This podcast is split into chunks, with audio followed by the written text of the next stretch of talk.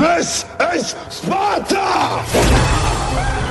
Independencia o Marte! It's one small step for man.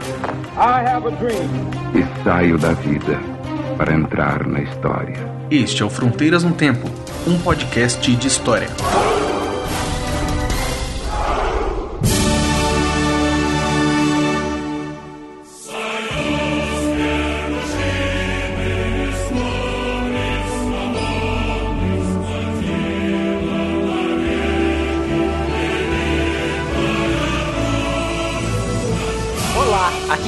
É o CA. Oi, aqui quem fala é o Marcelo Beraba, E você está ouvindo Fronteiras no Tempo. podcast de história. E aí, Beraba, tudo bem? Tudo ótimo, senhor Céu. E você? Tudo bem, cara. Você percebeu que a gente agora tá num, num prédio maior, né? Num espaço maior. Ganhamos um escritório agora aqui, né?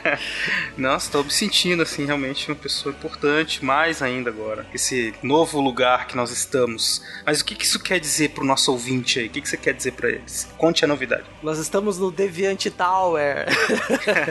estamos no portal Deviante, a casa do SciCast, do Contrafactual, do Meia Lua e de outros nove podcasts. O nosso é o décimo, Fronteiras do Tempo, é o novo integrante do portal Deviante. É uma alegria muito grande, né, cara? Tá com, só com esse pessoal muito competente, gente boa. E junto com programas de tanta qualidade. Isso é uma honra pra gente. E pro nosso ouvinte também ter aí a oportunidade de conversar, conhecer esses outros programas. E você que é do Portal Deviante, que tá conhecendo Fronteiras agora, seja muito bem-vindo. Nós estamos aqui para falar de história bastante. Exatamente. Mas, Beraba, do que que a gente vai falar hoje? Hoje nós vamos falar de um tema muito importante, Céu. Como todos, né? é, lógico. Em 2017 nós estamos comemorando 100 anos da Revolução Russa, né? Então nós vamos falar hoje desse momento que é muito importante para a história, né, em geral, muito polêmico também, né? E nós vamos tentar entender o que, que levou a esse processo revolucionário e o que, que foi, né, a Revolução Russa de fato aí. Vamos tentar discutir um pouquinho disso aí. Então, sem mais delongas, nós vamos pros recados. Ouvinte, não sai daí que é rapidinho, três minutinhos e depois a gente já começa o episódio. Vamos lá.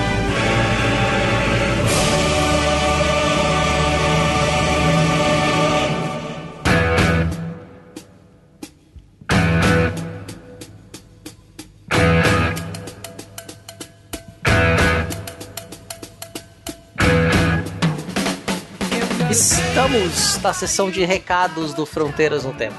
Nessa sessão, nós fazemos algumas coisas que são rápidas, que é para você saber como entrar em contato conosco.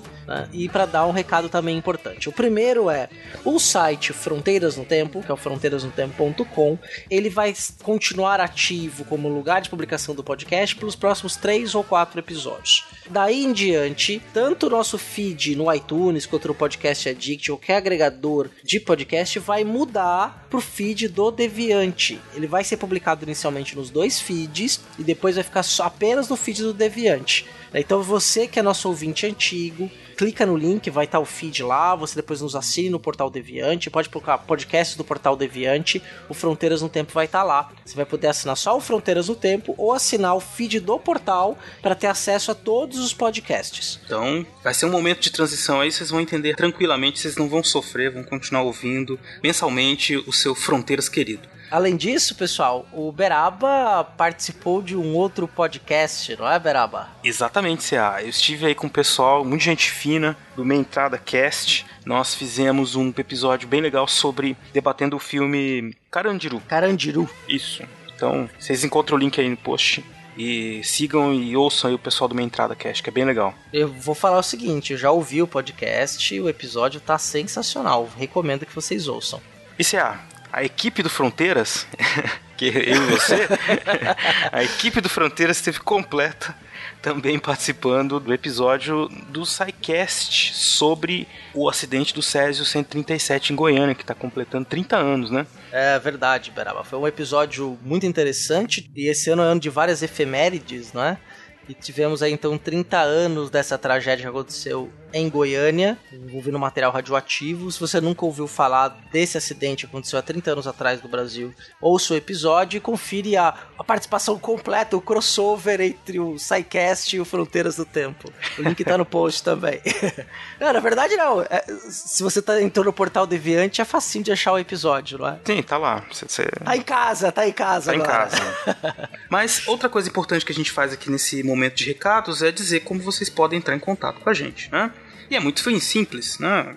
O jeito de vocês entrarem em contato é mandando um e-mail para o fronteirasnotempo@gmail.com ou, né, entrando em contato com a gente pelas redes sociais. No caso, a nossa fanpage do Facebook, que é facebook.com/barra Fronteiras no Tempo, e também o nosso Twitter, que é o arroba front, com temudo, no tempo. Exatamente. Você também pode seguir o Beraba e eu no Twitter. A minha arroba é arroba César Agenor. E a minha arroba é Marcelo Silva 79. Exatamente. e uma das formas que nós preferimos que você entre em contato conosco é pelos comentários do Portal Deviante. Exatamente. Você entre lá e comente, interaja com as pessoas. Além disso, você também pode mandar mensagem de voz ou mensagem de texto para o nosso WhatsApp, que eu vou falar o número para vocês, que é o 13 99204 0533. Vou repetir, ó. 13 99204 0533. Isso mesmo.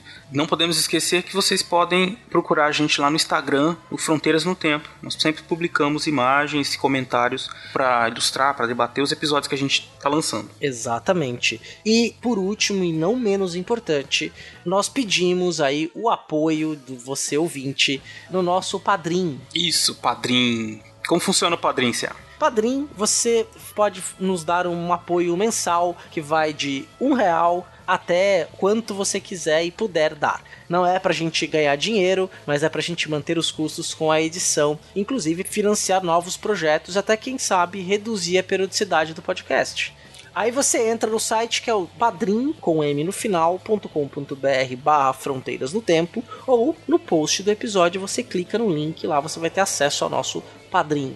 Muito bem, Cia. Mais alguma coisa de recado aí da paróquia? Vamos agora agradecer as nossas madrinhas e padrinhos. Ao Anderson Garcia, a Anne Marculino, Eduardo Lopes, Ettore Ritter, Marcos Sorrilha, Maria Clara, William Scaquetti e William Spengler. Ele mesmo aí que tá acostumado ao Portal Deviante, William Spengler do SciCast. Muito obrigado, nossos queridos amigos. Coraçãozinho para vocês. Valeu mesmo. Bora pro episódio? Vamos lá, Cia, falar da Revolução Russa. Em russo, eu queria falar isso em russo, mas não vou conseguir, então deixa pra lá. eu, tenho, eu tenho um amigo russo, né? Um amigo, colega de trabalho, né? Isso aqui é só o off-topic, mas que é legal. Que eu até rio, assim, eu tava comentando outro dia com o Fernando Russo, o Tucano, né? Que ele tem um personagem no RPG lá do Cyberpunk chamado Oleg, Ah. né? E aí o pessoal foi falando que é gelo ao contrário. Tipo, Oleg é o nome mais popular da Rússia. É, ti- é tipo Zé, né? É, não, e esse colega nosso de trabalho, ele chama Oleg. Aí, tá vendo? A galera não sabe que é o Zé da Rússia, é o É Oleg. o, é o João. É o João. É, Fecha o tópico aqui, vamos pro episódio. não pro episódio que a gente seja atingido com um reversal russo aí. Verdade.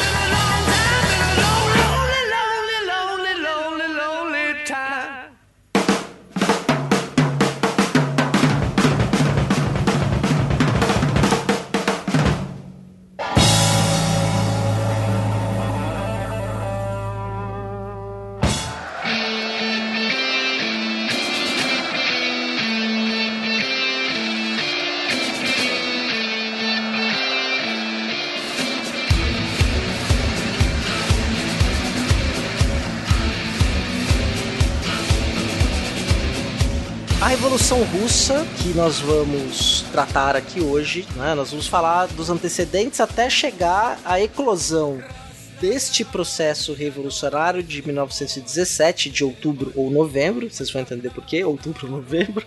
Ela foi um, um evento que marcou a história do Ocidente de maneira profunda ao longo do século XX. Eu acho que seria interessante, Beraba, para o nosso ouvinte, a gente começar a fazer algumas considerações sobre o conceito de revolução e também sobre o porquê, 100 anos depois, voltar a falar da Revolução Russa. Exatamente. Eu gostaria de começar pela segunda pergunta, segunda questão. Por que estudar a Revolução Russa? Né? Por que, que isso é importante depois de 100 anos? Ora, primeiro porque fazem só 100 anos e não é nenhuma novidade que a Revolução Russa e o que aconteceu depois na União Soviética, que se constituiu, teve um impacto muito grande em todo o mundo. Né? Mas falando especificamente da Revolução Russa, né, puxando um ganchinho aí para que a gente vai falar daqui a pouco do conceito de revolução, esse momento, em 1917, em que os operários aliados, liderados pelo Partido Bolchevique, tomam o poder, inaugura no movimento operário, nas classes operárias do mundo inteiro, um aumento da consciência dessas pessoas de que era possível uma alternativa, um governo uma alternativo liderado pelos operários. Né?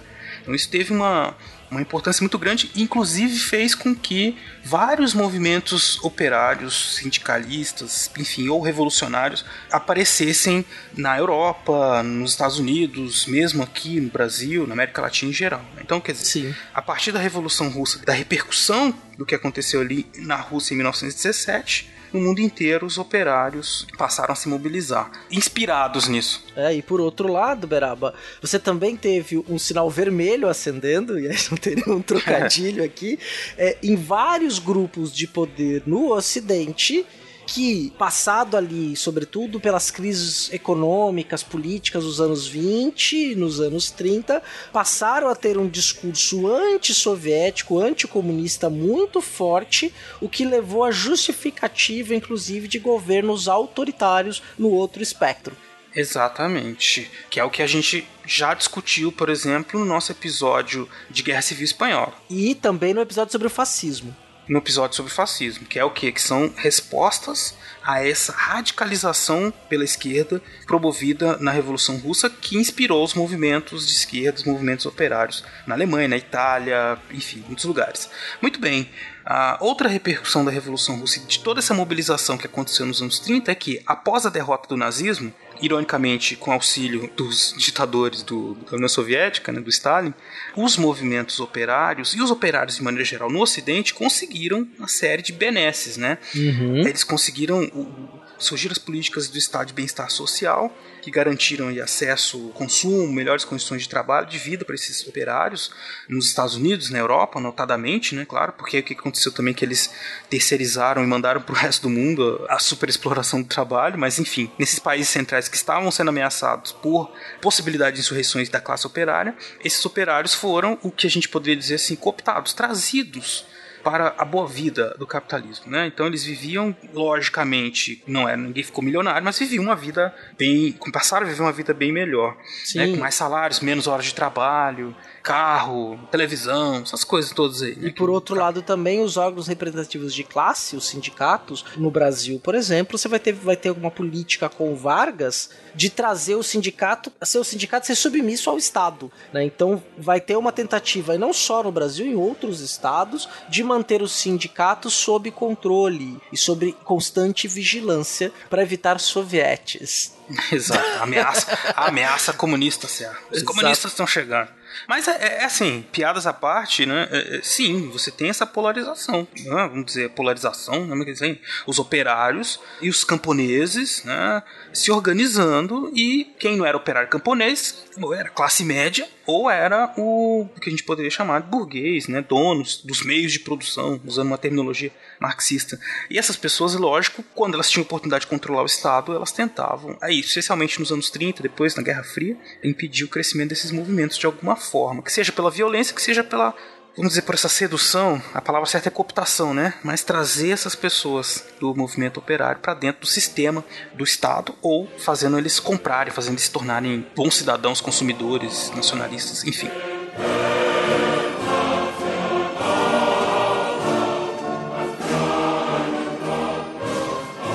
CA, ok, acho que o nosso ouvinte entendeu, né? Espero que a Revolução Russa é sim, então, um momento muito importante de ser entendido e que suscita, logicamente, uma série de interpretações. A gente já falou que é um movimento em que há uma luta, como toda história, né, envolve forças políticas sobre a sua narrativa, né? Quer dizer, é uma disputa política. Qual é a memória que vai ter desse ou daquele momento? Né? O que, que vai ser esquecido, o que, que vai ser lembrado? Então, dá para dizer assim, seguramente que já foram escritos milhares, centenas de milhares de livros sobre a Revolução Russa uhum. e, e, talvez até mais. Então é um assunto que não se esgota justamente por ter sido uma experiência quase que única, né? Desse embate dessas classes tão antagônicas aí num período próximo, que faz só 100 anos, né? Sim. Justamente no momento no qual, é, e aí é importante frisar, é até uma coisa que tinha marcado para falar mais à frente, mas é importante frisar que movimentos de trabalhadores estavam em efervescência no Ocidente todo. Exatamente. No Oriente, alguns lugares já tinham, mas no Ocidente, na América, na Europa, na América toda, na Europa, onde se começava um processo de industrialização, e mesmo no campo havia uma série de reivindicações de trabalhadores, não só que trabalhavam com tecnologia, os mineiros, por exemplo, na Inglaterra, né, no Brasil, no campo, algumas fábricas, até uma série de movimentos operários que estavam ali estourando, explodindo, e aí o, da, o, o movimento russo consegue então tomar o poder num ano bem conturbado que foi de 1917. E aí é interessante, Beraba, eu vou refazer, foi, fiz duas perguntas no começo, né? É, você começou respondendo pela segunda, porque que era importante estudar a Revolução Russa. Então agora é da hora da gente falar um pouquinho sobre por que chamar de Revolução Russa. Muito bem, C.A. Você tem razão. Então, é, por que chamar né, de Revolução Russa? Pergunta que eu respondo com outra pergunta para a gente poder pensar aqui. O que, que, seria então revolução? Pensando aqui um pouco no, no, conceito, numa ideia de revolução que a gente poderia ler, achar ali no, no, dicionário de política do Norberto Bobbio, uma referência importante, uhum. tem o um link e eu, a, a referência no post para vocês. Nós temos lá no verbete escrito pelo Gianfranco Pasquino nas seguintes palavras, né? ele diz o seguinte: revolução é a tentativa acompanhada do uso da violência de derrubar as autoridades políticas existentes e de as substituir, a fim de efetuar profundas mudanças nas relações políticas, no ordenamento jurídico constitucional e na esfera socioeconômica. Exatamente. Então, olha que interessante, né? Você tem um poder instituído, a revolução, ela é tida com esse título, né, com esse nome, a partir do momento em que essa realidade é quebrada de forma abrupta e um novo grupo ou novas formas de poder são estabelecidas. E o que é importante de falar também da revolução? Toda revolução precisa se institucionalizar no dia seguinte. É, e aí ela não é mais tão revolucionária, né? Mas enfim, esse é outro assunto. Né? Então é uma mudança, né? Assim, um giro de 360 graus, né? Não, tô brincando. Um giro de 360 graus não leva a lugar nenhum, mas enfim, é uma guinada, né? A revolução, uhum. do ponto de vista social, é uma guinada de um sistema ou de um regime para o outro. E é importante a gente frisar, então, que ela é diferente de uma rebelião, de uma revolta. Dentro de um processo revolucionário, de um momento revolucionário, existem diversas rebeliões, revoltas, mas elas são limitadas geograficamente, né? A revolução é algo mais abrangente e que propõe a subversão da ordem constituída. Mesma coisa para o golpe de Estado. Né? O golpe de Estado, ele geralmente ele não é um movimento de massa, é um movimento que já é feito por alguma elite que acaba tirando os políticos que estão no poder e entrando no lugar deles, né? Então seria assim um golpe de Estado. É, exatamente, se você quiser saber um pouco mais sobre um golpe de Estado, você pode ouvir os nossos dois episódios anteriores, o 21 e o 22. no 21 a gente fala do golpe de 64 e o 22 falamos da ditadura militar, até os 10 primeiros anos da ditadura civil militar no Brasil, né? E aí dá para entender bem por que, que a gente chama de golpe de 64, não de revolução de 64. Exatamente. Então já é um link interessante, bem lembrado, se é a propaganda feita aí. Então ouçam, depois a gente conversa mais sobre isso aí, ouvinte querido. Exato. uh, mas então, e, e eu gostaria de chamar a atenção para essa questão da violência, né? A revolução implica violência. E a gente pensar assim que a violência, lógico que ela, dependendo do ponto de vista, ela é justificada, não justificada, enfim. Né? E existem, claro, possibilidades inúmeras de promover mudanças sociais drásticas, sendo violento, não sendo, né? mas historicamente as revoluções têm uma ligação com esses processos de violentos e de guerras civis Porque quando você propõe uma mudança que é muito expressiva, logicamente as forças que estão no poder ou que vão ser tiradas do poder, elas reagem de alguma forma, né? Elas não vão aceitar passivo, ah, perdi a eleição, droga, agora eu vou ter que dar o poder para os operários. Não, isso não é assim, né? Tão simples, né, na vida real. Esse embate, ele é feito, é um jogo que quando entra um novo jogador e esse jogador propõe mudança total das regras, é difícil que esse novo jogador seja aceito assim tão facilmente. Então é preciso promover uma série de lutas que acabam caracterizando a revolução por esse aspecto violento, né, de guerra mesmo, de expropriação à força, de mortes, enfim, não é nada bonito de se ver. Sim, é até interessante, né, que a gente fala, no caso inglês, lá do século XVII, só um pequeno parênteses, né, a Revolução Puritana foram praticamente 10 anos de guerra civil, até o rei Carlos ser decapitado, e depois da Revolução Gloriosa, as pessoas falam de que chamam mais ou menos foi uma Revolução Palaciana, que não teve derramamento de sangue, só que ela mudou radicalmente o regime, né? Uhum. Colocando um regime constitucional. Mas foi mais um golpe de Estado, uma, uma mudança de cadeiras, porque se manteve a monarquia e fortaleceu o parlamento, né? Do que necessariamente uma mudança abrupta da realidade. Exatamente. Já de 48 foi uma mudança abrupta. Uhum. É, tem muitas outras revoluções. Pega o caso da Revolução Francesa, né? Que é, uhum. é, é muito emblemático, em que você tem um período do terror, em que há esse embate entre grupos que são mais moderados, que querem reformas no tempo, assim, né, reformas feitas gradualmente, e aqueles que querem destruir o sistema, toda a sua base e refundar a sociedade, que era o caso dos jacobinos lá na França, né, que instalaram terror e decapitaram geral. Um dia a gente tem que fazer um episódio sobre a Revolução Francesa, lembrando disso. A gente deve isso. Mas vamos é. falar da Rússia, Beraba? Da Agora, Rússia. Vamos focar bem. nessa Rússia. Nós fomos, demos vários exemplos aí, então, é, até agora, né? Discutimos o conceito de revolução, falamos antes do que era a importância da Revolução Russa, falamos do conceito de revolução, demos alguns exemplos históricos, fazendo alguns paralelos, embora né, a gente vá dizer que a Revolução Francesa tem sua especificidade, as revoluções inglesas são completamente diferentes, né, elas vão de acordo com o seu contexto, inclusive espacialmente, geograficamente, num território muito menor. Mas agora a gente vai falar da Rússia, que é um território que pega, é, vai da Europa, né, do limite da Europa até o outro canto. Né, ele vai cruza com um grande deserto gelado, a Sibéria, né, um país enorme, o maior país do mundo territorialmente, que é essa Rússia aí, né? E como é que era essa Rússia pré-revolucionária? Acho que é importante a gente trazer isso para o nosso ouvinte. Muito bem. A Rússia era um país atrasado em comparação com os países da Europa Ocidental. Né? Um território imenso, como disse o CA, habitado por uma diversidade de povos bastante expressiva e com uma tradição autocrática do seu estado, né? ou seja, um poder centralizado, o que a gente poderia fazer um paralelo com um estado absolutista, né? que o, o rei tem todos os poderes, né? o rei aqui no caso com o título, o nome de czar, né? na Rússia.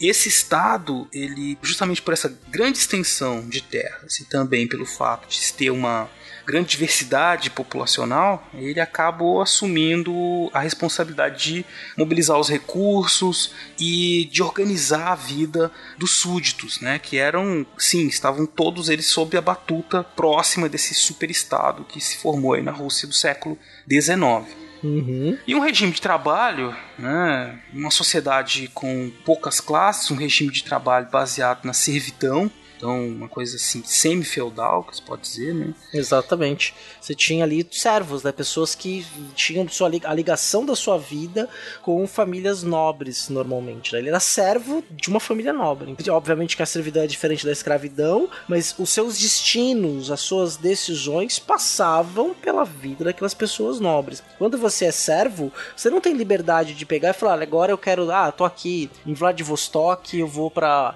para Moscou, né? Eu vou para São Petersburgo, assim, vou de passear. boa vontade. Vou dar um rolê. Aí eu não quero mais viver aqui, agora eu quero trabalhar em outro lugar. Eu quero tentar. Ó, oh, tá, sei que tá tendo indústria lá em São Petersburgo ou em Moscou. Eu quero sair aqui do campo, quero ir lá pra cidade trabalhar. Quando você é servo, não existe isso. Não, era um regime terrível, né? Comparável mesmo à escravidão. E aí você tem uma sociedade, então, baseada na servidão, poucas classes, né? Basicamente o que nós tínhamos eram as pessoas que trabalhavam pro czar, que era o exército, os altos funcionários, uma nobreza proprietária de terras, que era de onde saíam esses servidores do czar, né, essas pessoas que trabalhavam para o Estado, e o exército, e os servos. Né? A população urbana de negociantes e artesãos eram poucos, né? eles tinham poucos recursos, eles não tinham prestígio social, pouco também, e viviam aí então com uma situação marginal. Né? Então, que, que nós temos? Uma, um país economicamente então atrasado, uma sociedade com pouca diversidade, com poucos espaços para o desenvolvimento, vamos dizer assim, mais autônomo, individual, né? Por exemplo, para investimentos privados, essas coisas, tudo dependia muito do Estado. E havia muito problema também, muitas distinções, né? níveis diferentes de educação, né? níveis diferentes de experiência entre essas classes. Né? Com um grupo muito pequeno de pessoas que era privilegiado no país, que formava assim, essa elite intelectual, política e econômica do país. E tem um conto, viu, Beraba? Tem uma antologia de contos russos. Olha que interessante, que a tradução direto do russo é do Aurélio Buarque de Holanda. Além do cara ser dicionário de português, ele também era tradutor do russo. Não, né? O homem manjava pouco de língua, né? E aí tem um conto de um autor chamado Maxim Gorky, intitulado Khan e seu filho, na qual ele vai descrever a vida de um servo, que era inclusive era um, ele parece o Holdor, era um cara grandão, que ele é levado para a cidade, e é legal desse conto que ele mostra um pouco da diversidade étnica russa e trata exatamente dessa questão que você está falando, de como é que os grupos sociais tinham visões de mundo muito diferentes e de como é que era a vida de um servo. Vai ter o, a, a referência no link do post, para quem tiver interesse. Ele é fininho, livrinho de bolso, recomendo muito. Pode começar por esse conto, Khan e seu filho. Né? Ele vai mostrar até outras regiões da Rússia naquele período, de socialmente como funcionava. Esse servo vai para uma cidade, ele tem um cachorro. É bem, bem interessante a história né? daqueles contos românticos ali do século XIX, que de certa forma, embora seja uma literatura de ficção, é um conto, mas ele faz um retrato, ele, ele consegue ambientar quem lê nesse cenário a qual o Beraba acabou de falar. Perfeitamente, Céu. Interessante deixar isso aí para o nosso ouvinte fazer essa ponte com a literatura para pensar esses momentos na Rússia. E, bom, aí a gente tem então uma sociedade cheia de problemas. Os czares, né, nós tivemos aí dentro da dinastia dos Romanov no século XIX, algumas situações que fizeram com que o sistema se endurecesse, sistema de repressão, repressão assim as divergências, né? Porque lógico, acontece tudo isso na Rússia, mas tem gente que se incomoda e tenta reagir, né? Principalmente, uhum. e é interessante a gente notar que depois que os soldados russos lutaram com Napoleão, eles voltaram para a Rússia pensando assim: "Poxa, por que que aqui na Rússia a gente não pode viver uma sociedade como essa que se criou na França, né? Com mais liberdade, porque eles não tinham liberdade nenhuma, Sim. nenhuma, de nada. E é interessante, viu, Beraba, já que você tocou no ponto de vista do Napoleão, conforme o Napoleão ia invadindo os outros países da Europa, o que ele fazia muitas vezes era instituir código civil, instituir constituição, mudar a legislação, garantir que aquela classe social que estava no poder que apoiava o Napoleão, que eram os girondinos, a classe burguesa mais enriquecida, os homens de negócio, vamos dizer assim,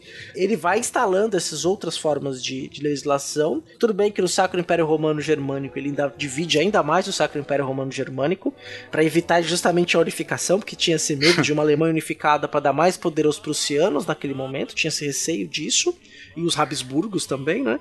Mas ele vai espalhando isso pela Europa, na, na Itália, no Sacro Império Romano Germânico, na Espanha, né? Então ele vai modernizando esses estados, embora depois vá ter alguns reveses, bastante, muitos revés mesmo na Europa, mas ele vai tendo essa política de levar alguns legados da Revolução Francesa, especialmente na sua segunda fase, depois que acaba os anos de terror, a fase girondina em diante, levando isso para a Europa. É, inclusive, ele cria o modelo dos liceus técnicos, né? Uhum. Isso é um modelo que se espalha de acabar com a ideia de você tem que ter. E numa Rússia, olha que interessante, numa Rússia na qual você tem praticamente castas, né, classes sociais muito específicas, na qual são poucos poucos os que dominam o segredo dos fábricos de algumas peças, você tem uma proposta educacional vinda da França que vai criar uma escola que vai ensinar de maneira mais ampla as técnicas, um colégio técnico. Pois é, exato. Você imagina o choque que isso traria para a sociedade russa lá do século XIX.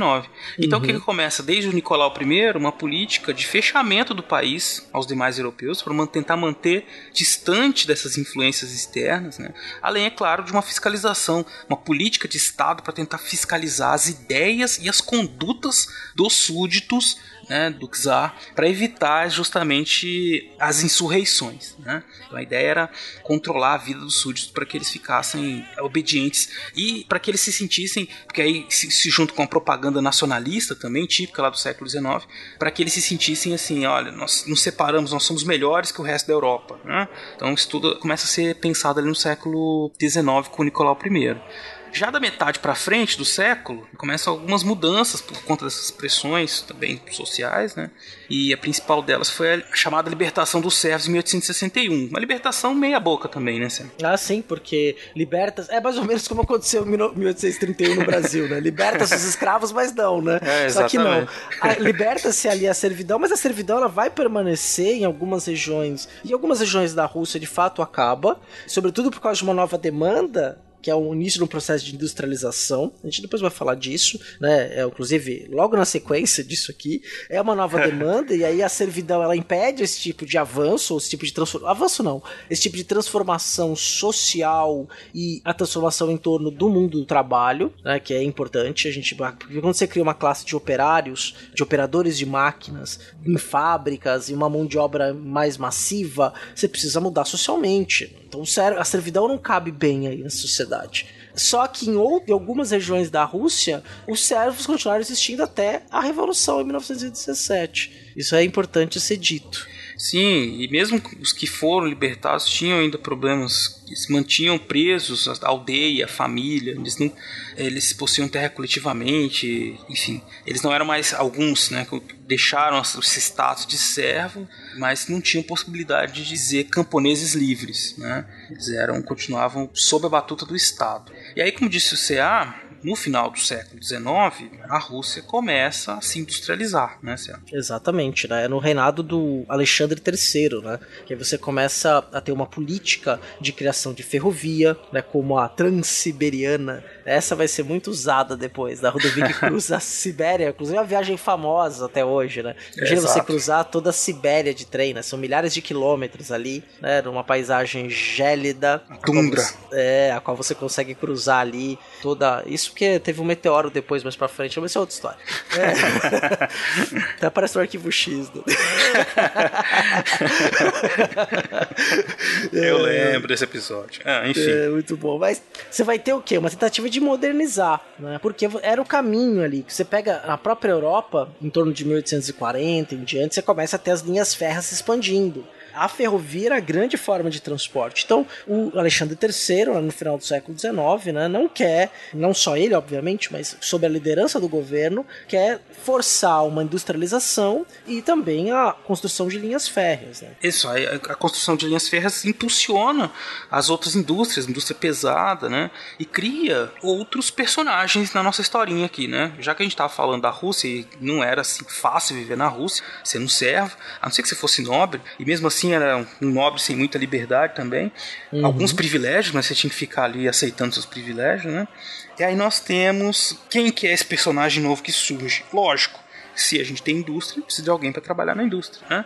E nós temos aí a figura do operário surgindo em algumas cidades que se industrializaram, notadamente Moscou, São Petersburgo, né? E alguns lugares na Ucrânia também. Exatamente. E aí nós sabemos, por experiência histórica e também análoga em vários países, que no século XVIII e no século XIX, a vida de trabalhador de fábrica não era nada fácil não tinha, pra você ter uma ideia, regulamentação de jornada de trabalho, quantas horas por dia você pode trabalhar, trabalhava-se mulheres, trabalhava-se crianças, não existia uma política de salário mínimo, embora isso venha a ser discutido, né? Você não tinha, nem todos os países adotavam essa política, garantia uma renda mínima é, aos seus trabalhadores, né, aos seus cidadãos. Então você tem uma vida ali na, na Rússia também, análoga a outros países do trabalhador da fábrica, muito difícil, embora mesmo para os russos, né? Eles são russos, mas até isso era muito muito complicado. Não, pois é.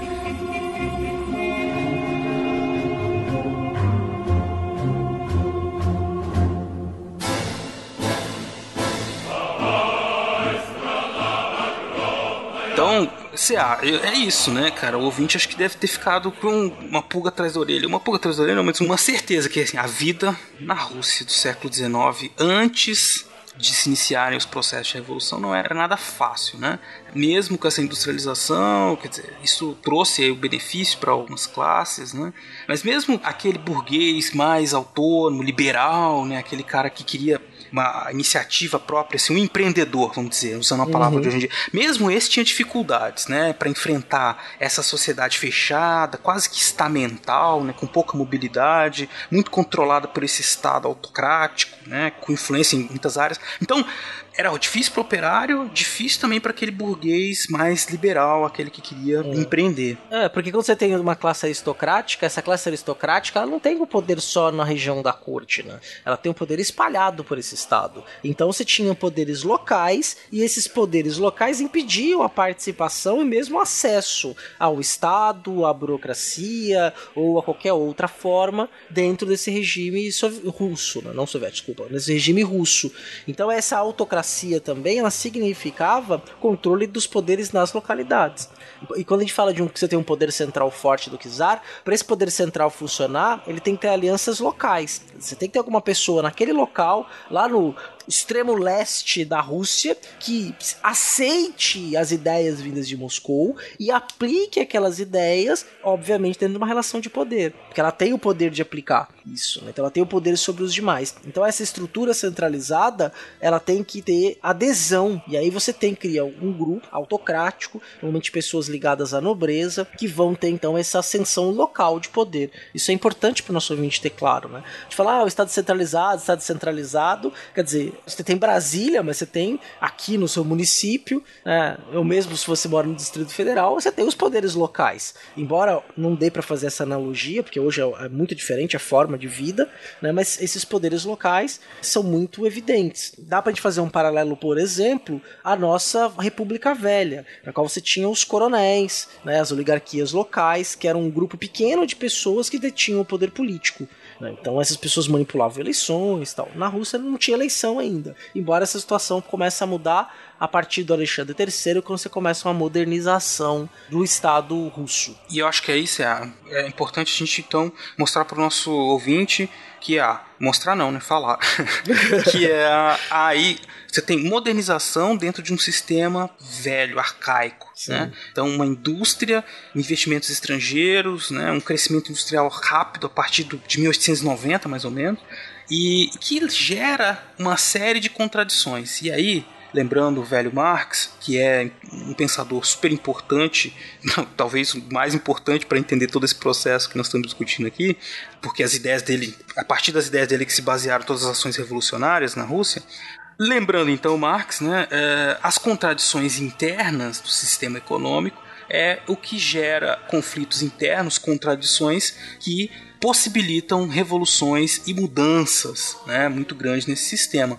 E já na virada do 19 para o 20, a Rússia enfrentava essas contradições no plano econômico, social, e quando esse superestado russo aí começa a estender seus tentáculos imperialistas, né, e pensar na dominação de regiões, anexar regiões para o Império Russo, e aí eles se encontram com os japoneses, fazem uma guerra com os japoneses, né, em 1904. A partir desse momento aí, as coisas começam a ficar piores para a Rússia.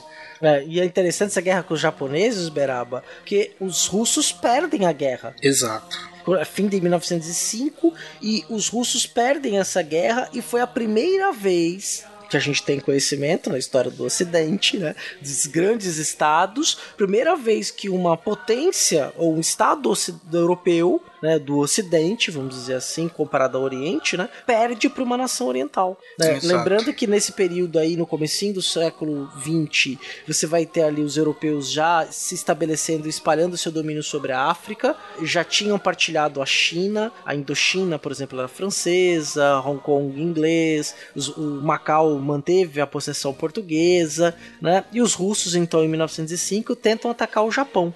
Só que o Japão tinha passado por esse processo de modernização no século XIX. E eles dão um couro nos russos. É isso. Eles queriam pegar do Japão. Ah, estavam uh, disputando o território da Coreia e Manchúria, né? Uhum. E perderam. Perderam. Eles tinham um exército, marinha, né, muito defasados. E acabaram sofrendo uma vitória que foi considerada humilhante E essa, uma vitória, uma derrota, desculpe, né? Considerada humilhante para o czar, né? Para a Rússia. Uhum. Isso gerou um descontentamento muito grande dentro da Rússia, né? Quer dizer, contra essa toda essa propaganda nacionalista, porque isso é uma coisa muito importante desse sistema, dessa política imperialista, né? É o avanço baseado nos ideais nacionalistas, da ideia de superioridade. Aí você vai lá e perde uma guerra de uma forma brilhante, 7 a 1 né? Você, Uhum. em pleno Mineirão. Aí, em pleno Mineirão, criança chorando, aquela coisa horrorosa. Quer dizer, você desmonta, desmonta todo o orgulho, todo aquela, aquele ímpeto, né? E aí, ok, então você tem um mais um dois, né? você tem contradições internas aliadas a uma crise política de respeito mesmo aí ao sistema representado pelo czar. E aí nós temos em 1905 o estopim que levou a um processo, a uma, o que nós conhecemos como a Revolução de 1905, né? que, muita gente, que muita gente chama de um ensaio para a Revolução que aconteceu logo depois, 12 anos depois, em 1917. Enfim, Céu, o que, que a gente pode falar dessa, desse momento em 1905? É, Então, em 1905, você vai ter ali as classes operárias em conflito, né, com o poder estabelecido. Você vai ter setores do baixo oficialado russo, especialmente da sua marinha, que se rebelam contra o governo. Aí tem o caso famosíssimo e que tem um filme maravilhoso, que é o Encoraçado Potemkin, que você tem oficiais de baixa patente que se rebelam né? E aí você tem toda uma, uma série de conflitos em torno disso. Recomendo muito para que o ouvinte, se não assistiu, assista O Coração do Potemkin. Ele tem já um livro, filme de domínio público, ele é de 1927, se eu não me engano. 25. 1925, obrigado pela correção, Beraba. que tá de domínio público, né? Então você pode assistir no YouTube sem peso na consciência, não tá vendo um filme que é pirata, porque tá aberto, né? E, e com devida atenção a essa cena da escadaria, que eu acho que é uma das cenas mais icônicas da história do cinema, né? A cena da escadaria desse filme, O Coração do Potemkin. Não vou dar nenhum spoiler pra quem não assistiu, mas quem já assistiu sabe do que eu tô falando. Maravilha.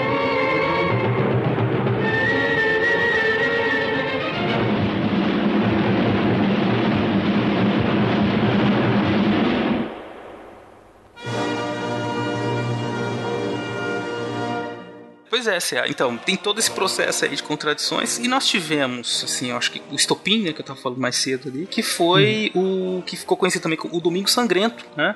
Que aconteceu lá em janeiro de 1905. Porque esse cenário de convulsão social e política, né, levou a, a greves, insurreições em vários lugares, né? Começou uma certa anarquia, um certo tumultos generalizados na Rússia.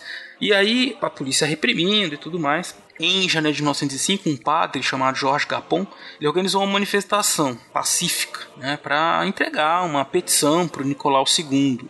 Essa petição ele pedia melhores condições de trabalho, de vida, né, quer dizer, então não era um movimento de, de enfrentamento, era uma você tinha ali 500 mil pessoas ou mais marchando até o palácio do, do czar, né, em que eles pretendiam então ser atendidos e tentar então apelar para a boa vontade do czar, que eles ainda nesse momento viam como o seu líder natural.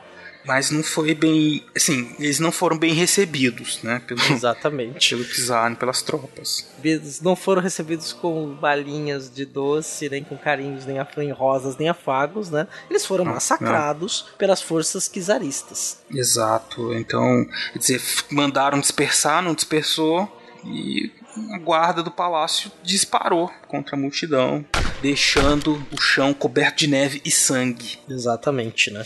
Porque o- é importante isso, né? Porque quando você tem um Estado, a gente nunca pode esquecer que o Estado ele detém o monopólio legítimo da força, né?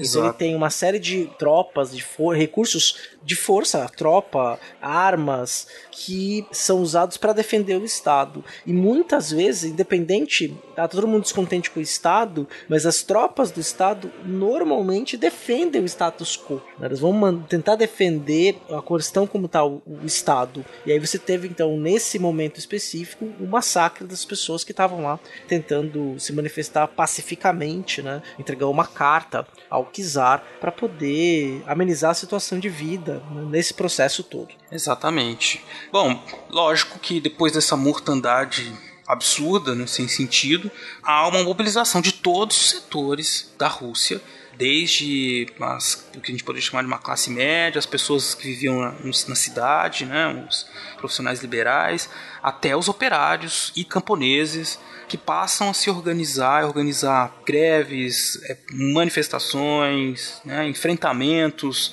com a polícia czarista, né, com as uhum. tropas czaristas, e também começam a se organizar coletivamente. Né. O exemplo mais importante é que a partir desse momento se criam os conselhos operários, né, os famosos sovietes, que eram organizações em que os representantes né, dos operários, delegados, organizavam as greves em determinada cidade. Então você tinha o soviete ou região, né? O uma região com os delegados daquela região eleitos pelos operários, uma espécie de democracia soviética, que eles elegiam esses delegados que iam organizar toda a mobilização dos grupos. Exatamente, né? Então você tinha ali, então os socialistas começam a crescer muito, né? E uma das coisas que eles reivindicavam também, que a gente acabou não comentando, além das melhores condições de trabalho, ele também reivindicava um fim de castigo físico, né, Beraba? As pessoas é apanhavam no trabalho, né? Os patrões ali, os, os capatazes, né, das, das fábricas, tinham direito de chicotear, bater, dar um tapa na nuca de alguém, né? É, agredir fisicamente a pessoa que estava lá trabalhando. Né? É, isso, inclusive, histórias desse tipo foram que motivaram a criação da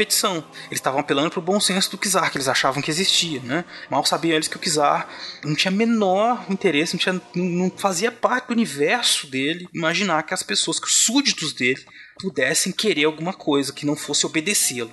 Então, vamos dizer assim, não foi ingenuidade, né? Os próprios súditos também, quer dizer, viam o czar como seu protetor. E aí tentaram pedir o mínimo que seria isso, né? Fim dos castigos físicos. Mas ao negar, o czar fez o quê? Deu a possibilidade para que, vamos dizer, o motivo, né? Para que muitos grupos se unissem contra ele e tentassem tirá-lo do poder já ali em 1905. Só que falha, né? Desse ponto de vista, tem uma derrota e uma vitória ao mesmo tempo. Porque no dia seguinte que as pessoas são massacradas, a população toda fica revoltada. E aí organiza-se uma greve geral, os operários e camponeses, né, pelo país inteiro, começam a se insurgirem contra o governo, né? Que aí foi aquilo que o Beraba acabou de dizer, que é os comitês de fábricas, de bairros, influenciado pelos socialistas, né, que já começava a se organizar os seus sovietes, então ele passa a organizar esses comitês, né? É mais ou menos imagina o seguinte: você tem uma série de pessoas que estão trabalhando no campo e na cidade, que elas não são dentro da terra nem da fábrica. Elas eram castigadas, tinham condições péssimas de trabalho, e quando elas vão tentar apelar para o seu Kizar,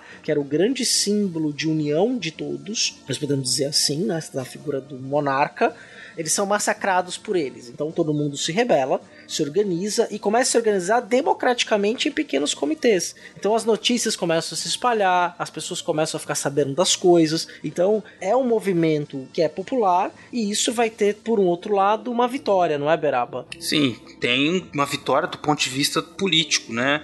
Que foi o fato de que para tentar apaziguar os ânimos, né, para tentar resolver as questões urgentes, o czar foi obrigado, em aliança com a burguesia internacional e interna também, né, da Rússia, a fazer uma série de concessões. A principal delas foi que ele permitiu a criação de um parlamento, né, conhecido como a Duma, e também a existência de partidos políticos para caminhar aí para a constituição, para a criação de uma monarquia constitucional, que não funcionava bem assim como monarquia constitucional, mas enfim, você tinha ali uma essa possibilidade agora de mobilização política desses partidos. Então vejam, em 1905 que nós tivemos aí um ensaio de revolução, apesar de que é, foi uma revolução, né? apesar de não ter derrubado o czarismo, ela promoveu uma, uma série de mudanças e foi falha né? no, no, seu principal propósito de causar uma transformação geral, mas envolveu muitas regiões do país, né? envolveu muitos grupos diferentes, então por isso uma revolução. Mas que era espontâneo, né? um movimento que era espontâneo, que foi uma reação a esses, a autoridade, ao abuso da autoridade do czar, né? do Estado então sem liderança, sem movimentos claros, mas que possibilitou então a criação desse parlamento e também o crescimento muito expressivo dos grupos socialistas, que eram vários. O principal partido socialista, o social-democrata, ele acabou se dividindo em dois partidos menchevique e o bolchevique. Outra consequência, outra coisa importante que aconteceu na Revolução de 1905 que vai ter consequências ali em 1917. Exatamente. Né? A organização de partidos políticos é, e partidos representativos fazia parte ali de uma democratização que começa a acontecer na Europa, nos Estados Unidos no século XIX, segunda metade em diante. Né? A discussão das facções, depois elas vão virar discussões partidárias, organizações de grupos, sabe, seguindo regras claras né? e participando desse processo político e a participação no parlamento por partido tem regra, né? então você tem lá a bancada que vota, o líder, você tem todas essas questões. Então isso não foi uma questão só russa, só que você tinha por um lado os mencheviques que queriam promover reformas por meio do Estado, né? E já os bolcheviques queriam promover uma reforma através da revolução.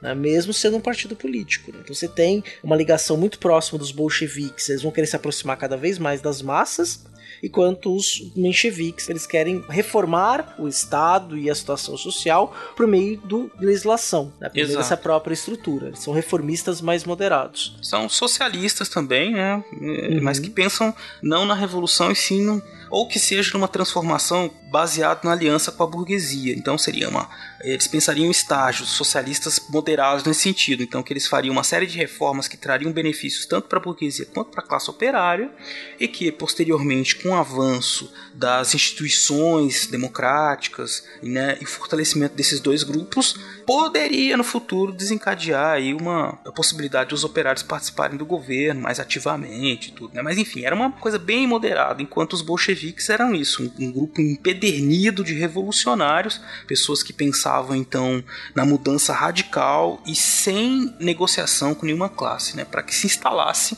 um governo dos operários que pudesse lutar contra a opressão dos burgueses, mesmo que nesse momento a opressão dos burgueses não seja necessariamente a, o principal inimigo né, dos dois. O inimigo aqui no caso é o czarismo e todo o sistema político que ele representa ali na Rússia. E que é até interessante, né? Entre os, os, líderes bolcheviques, aí eu quero falar um pouquinho de um deles específico. Tava o Lenin, o Trotsky e o Stalin, né? Que eram, foram três líderes aí que são nomes importantes desse cenário. E o Lenin, embora ele pregasse que tivesse que ter uma luta muito ferrenha contra os burgueses, ele também defendia que era necessário que os meios burgueses, os meios capitalistas de produção se desenvolvessem para que desse condições para que a revolução acontecesse. Tem um livro dele que é bem interessante, chamado Imperialismo, a última fase do capitalismo, que ele vai começar a analisar as questões. Ele serve para dois pontos: né? uma análise do processo imperialista, uma análise bem acurada que o Lenin faz, é bem interessante o livro mesmo. E por outro lado, é o Lenin analisando o imperialismo, olhando para a União Soviética, para a Rússia, perdão, e dizendo: olha, embora nem todas as condições do capitalismo estejam desenvolvidas na Rússia, ali pode ocorrer uma revolução. É, Existem pelo menos bases mínimas, né? Porque havia uma ideia de que eram necessárias cumprir etapas. É um pensamento evolucionista social que vem do século XIX, chega no século XX, e que alguma das etapas para se chegar ao comunismo, ou socialismo, depois o comunismo, né, que o comunismo é uma etapa depois do socialismo, que não é a mesma coisa, desenvolve o capitalismo, faz a revolução socialista e depois chega no comunismo. Para o Lenin, a Rússia estava caminhando para isso, então era possível fazer uma revolução ali. Isso é bem interessante. Depois eu vou falar um pouquinho do Lenin, porque ele não estava na Rússia no começo de 17. Exatamente. Então, Lenin ele conseguiu fazer essa adaptação do pensamento marxista para a Rússia, né? Observando aí a condição específica da Rússia, o grande número de camponeses, diminuto número de operários, né? Isso foi muito importante porque ajudou a pensar não só as bases revolucionárias para a Rússia, mas de muitos outros países que não tinham, não estavam nesse modelo de serem países capitalistas desenvolvidos, né? Quer dizer, o Marx, uma das críticas que se faz ao pensamento, não do Marx, mas marxista, muito é nesse sentido, assim, que ele é um tipo de ideia, né, de pensamento muito voltado para assim, um país, para a Inglaterra, para a França, para os Estados alemães. Para a Europa Ocidental, né? Para a Europa Ocidental, mais do que para o o Lenin conseguiu conseguiu olhar para o Oriente, ele olhava os países asiáticos que tinham sido dominados pelos países capitalistas imperialistas né, da Europa Ocidental e conseguia ver ali então as possibilidades de revolução ali diferente do que pregava, do que estava colocado no pensamento marxista revolucionário até então. É, se, o nosso ouvinte for pesquisar a bibliografia sobre isso, vai ver que não é só o Lenin que tá falando isso. Não, né? Tem uma, muita gente discutindo isso nesse momento. Era a grande discussão na época, né? Exato, não. Desde o próprio Marx ele tá dentro desse ambiente de discussão do socialismo que vem lá do século XVIII. Uhum. Né? Então, que começou a tomar forma, algumas experiências da Revolução Francesa, depois no século XIX, nas revoluções na França também, outras mobilizações populares de operários, enfim, né? Então a situação já vinha sendo debatida há muito tempo.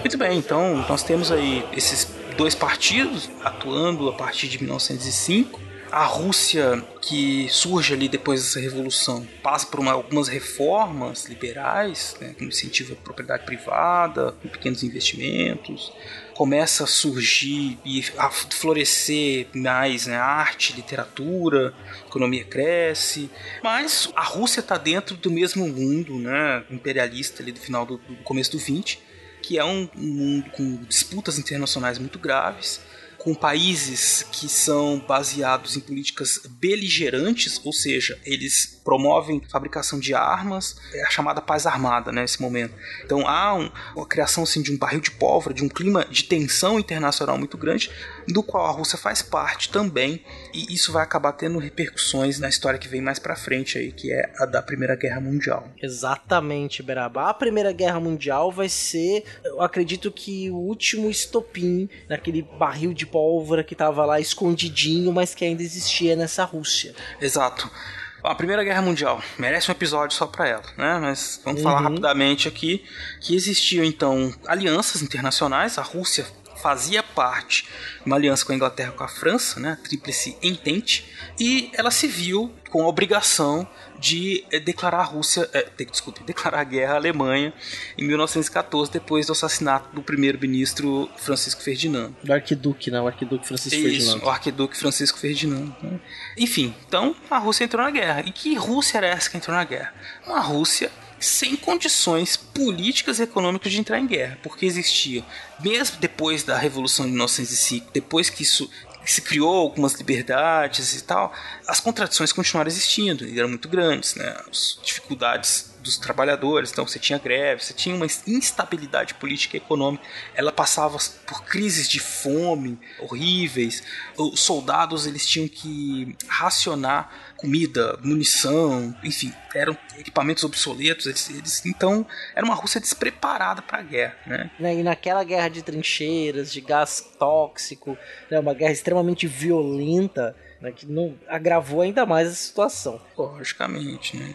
Já se sabia, não era novidade, que uma guerra grande, né, a Rússia não teria condições nenhuma de se manter e provavelmente sofreria uma derrota pior do que a que sofreram para os japoneses. Uhum. É, você até viu para um primeiro-ministro, né, o Peter do Novo, né, que, que já alertava isso lá em 1914. Olha, se essa guerra ficar maior, se prolongar, eu acho que vai, vai ser pior para nós do que foi contra o Japão. Vai dar ruim. Vai dar ruim. E não, tem outra, né? Lógico, totalmente despreparados. Eles logo no começo né, tiveram muitas baixas, tiveram que se retirar os soldados passavam frio, fome, e não só os soldados, como a população toda também, né? Porque elas tinham que. Elas sofriam muitas privações por causa da guerra, então o número de civis mortos era muito grande durante esse período. Tudo isso a gente vai colocando assim naquele. Vamos dizer. Tá tudo transformando, é uma panela de pressão, né? A Rússia aliviou um pouco a pressão em 1905 né? Mas depois fecharam de novo a panela, a pressão foi crescendo, veio a guerra, é como se aumentasse o fogo da panela. O negócio tá ficando cada vez mais insustentável. Uhum. Os soviéticos cada vez mais organizados, né? Exatamente. As mulheres se rebelando também. É até interessante que o dia. É, a gente deve chegar lá, estou me adiantando um pouco, só pra gente não, não esquecer de falar. O dia 8 de março, né? Uma das marcas disso foi que mulheres russas em 1917, ali no comecinho de 17, saem às ruas para protestar contra os russos na guerra, a participação da Rússia na guerra. Elas queriam que os seus filhos, os seus maridos, os seus queridos voltassem, porque estava completamente desumano. Ao ponto, a guerra estava tão feia e faltava é, alimentação, faltava munição, faltava estrutura para os russos, que eles começaram a voltar a pé para casa. Exatamente. Se dispersaram, assim. Sim. Então esse clima de clima de derrota né, foi tomando conta da sociedade russa, dos soldados, né, estavam cada vez mais insatisfeitos. E já no início de 1917, nós tivemos já um clima totalmente desfavorável à guerra. Né? Se antes, no início da guerra, por causa daquela coisa nacionalista assim de vamos defender a pátria e blá blá blá, né? Tava todo mundo a favor da guerra, ou a maioria das pessoas a favor da guerra. Né? Isso é interessante que isso não aconteceu só na Rússia. Em vários uhum. locais da Europa, em 1914, muita gente comemorou que finalmente ia pra guerra. O nacionalismo era uma coisa tão maluca, né? Que eles se sentiam tão superiores que todo mundo foi pra guerra com a certeza de que ia vencer, né? Ninguém sabia que ia durar quatro anos. Na Rússia foi a mesma coisa. Então vamos pra guerra e tal. Logo depois eles viram que era uma guerra muito difícil.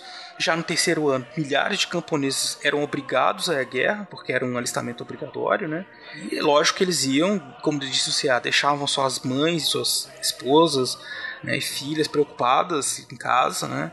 Isso então foi gerando maior número de rebeliões e de desestabilização para o regime czarista. Exatamente. Até aqui você vai ter a primeira revolução de 17, que acontece em março, não é, Beraba? Exatamente. É, um, um parênteses aqui para o nosso ouvinte é que o calendário que se usava na Rússia até 1917 era o chamado calendário juliano que era um calendário que já tinha sido tipo, não era usado mais no mundo ocidental há muito tempo mas era ainda usado na Rússia e ele era 13 dias atrasado com relação ao calendário que a gente tem hoje. Então eles tinham a contagem de tempo deles era assim, 13 dias atrasado da nossa. Né? Então a revolução de fevereiro lá era março pra gente. E a Revolução de Outubro lá era novembro pra gente, 7, 8 de novembro. Só que a gente adaptou agora, coloca mais ou menos quando ela aconteceu, né? Exato. É, adaptando aquele calendário ortodoxo. Depois os soviéticos montam o próprio calendário, né? Teve o calendário revolucionário, mas isso é um assunto talvez para outro, outro programa. É, isso é importante vocês saberem, só para vocês não confundirem, que às vezes vocês vão ver assim, Revolução de Fevereiro, Revolução de Março. Você assim, pô, mas teve duas revoluções, mas depois. Não, é a mesma. É a mesma. Ver, Revolução de Outubro, Revolução de Novembro. Não, é a mesma, só a diferença dos calendários, tá, ouvinte? Mas isso é, acho que muita gente já sabia também. Mas muito bem, já em janeiro, sem apoio dos. inclusive dos soldados, né? Nós tivemos um aumento das tensões com as greves, movimentações dos trabalhadores as pessoas iam para fila pegar alimento e aí já dessa fila se torava uma manifestação, quebra-quebra. Do ponto de vista da aristocracia e mesmo da alta burguesia, era o caos. Né? Do ponto de vista dos sovietes, que as pessoas estavam nos sovietes organizando essas operárias, ou mesmo dos, dos bolcheviques, né? isso era uma oportunidade para desestabilizar o sistema. Uhum.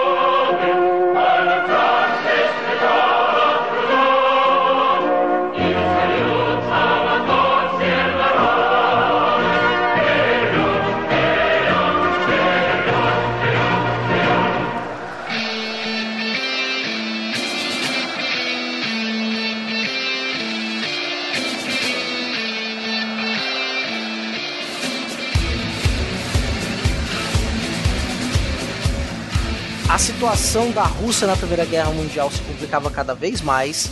O czar se mantinha na, na Primeira Guerra Mundial por causa da aliança que ele tinha com a Inglaterra, havia um compromisso dos russos permanecerem na guerra, contudo a população estava extremamente revoltada, né, extremamente descontente com isso. E aí, em fevereiro na Rússia e março no Ocidente, você vai ter então uma ruptura do governo czarista. Como é que foi isso, Beraba? Olha, foi quase que não precisou de muita força, né? Porque o governo estava em frangalhos, né? A guerra estava destruindo a Rússia, o povo estava com fome, cansado da guerra, toda aquela empolgação já tinha passado, já estava com três anos de guerra, dois anos, né? três anos de guerra praticamente. Os soldados abandonavam as trincheiras, iam embora, começavam a se aliar com os camponeses, Sim, e as mulheres na Rússia começaram também a se manifestar. Inclusive, acho que nós até comentamos isso rapidamente no episódio Gênero, Mulheres e História, né, que o 8 de março também tem relação com uma manifestação de mulheres na Rússia que eram contrárias à Primeira Guerra Mundial. Então você teve esse movimento também de mulheres, pessoas descontentes. E só para vocês terem uma noção, boa parte dos mortos na Primeira Guerra Mundial era de origem russa. Né? Quase 40% dos mortos na Primeira Guerra Mundial eram russos. Então imagina como é que estava a situação. Gente saindo das suas terras para trabalhar, saindo das cidades, e os homens morrendo às pencas. E sendo que a Rússia naquele momento, do ponto de vista tecnológico militar, estava defasada em relação à, à Alemanha, por exemplo, que era a rival naquele momento. Exatamente. Então, quer dizer, uma situação horrível que fez com que se desaparecesse mesmo o governo. A dinastia dos Romanov foram substituídos aí. Você tinha então uma pressão popular muito grande, grupos mais moderados, liderados por socialistas moderados e por alguns liberais russos, se aproveitaram dessa situação. Aproveitaram não é bem a palavra, mas enfim, eles tomaram o governo, né? Não vou dizer assim que não foi nem não foram uma tomada à força, mas eles assumiram um governo que não tinha mais condições de se manter. E os Romanov, a dinastia dos Romanov, que já tinha durado 300 anos, chegou ao fim em fevereiro, março de 1917. E essa tomada de governo ficou conhecida como a Revolução da Duma, né? Foi o momento no qual houve a a tomada, né, a Duma vai e derruba o governo, instaura-se então uma república com o centro do governo na Duma, que é o parlamento, é a casa do povo russo. Isso. É, e aí você tem o governo provisório, que é o que vai governar com base nesse parlamento, e uma força popular muito grande dos sovietes, né, que eram os conselhos operários camponeses que estavam crescendo cada vez mais no país, né, e que vão continuar durante 1917 com muita força. Essa é a primeira revolução, nós podemos dizer assim, né? Isso, a primeira revolução em 1917. E aí o governo provisório tomou algumas medidas, né, CA? Quais foram? Sim, né? Por exemplo, era uma reivindicação lá do Domingo Sangrento, por exemplo, a questão da liberdade de imprensa, a necessidade de se instaurar uma monarquia constitucional. Ou pelo menos criar uma constituição, né? Você tinha os que defendiam a monarquia e outros que falavam de república, mas tinha que ter uma constituição no país, né? É, esses é, liberais aí formaram um governo provisório e, por outro lado, o Partido Social democrata, que abrigava os mencheviques e os bolcheviques, né, os mencheviques foram muito importantes nessa tomada do poder da Duma em 1917, também tinha muita força. E os mencheviques, essa social-democracia, os mencheviques acreditavam naquela tese mais clássica que era necessário desenvolver muito bem as etapas do capitalismo para depois se transformar em socialismo. E os mencheviques, parte deles, pertenciam a essa elite que se beneficiaria das benesses do desenvolvimento do capitalismo. Então você tem essa divisão aí. Então esse parlamento vai começar a se instituir, né? E o governo provisório ficaria no poder até que uma nova constituição, uma assembleia constituinte fosse eleita eleita e votasse essa Constituição. É, SA, mas aí eles não fizeram, não atender a principal demanda do povo russo, né?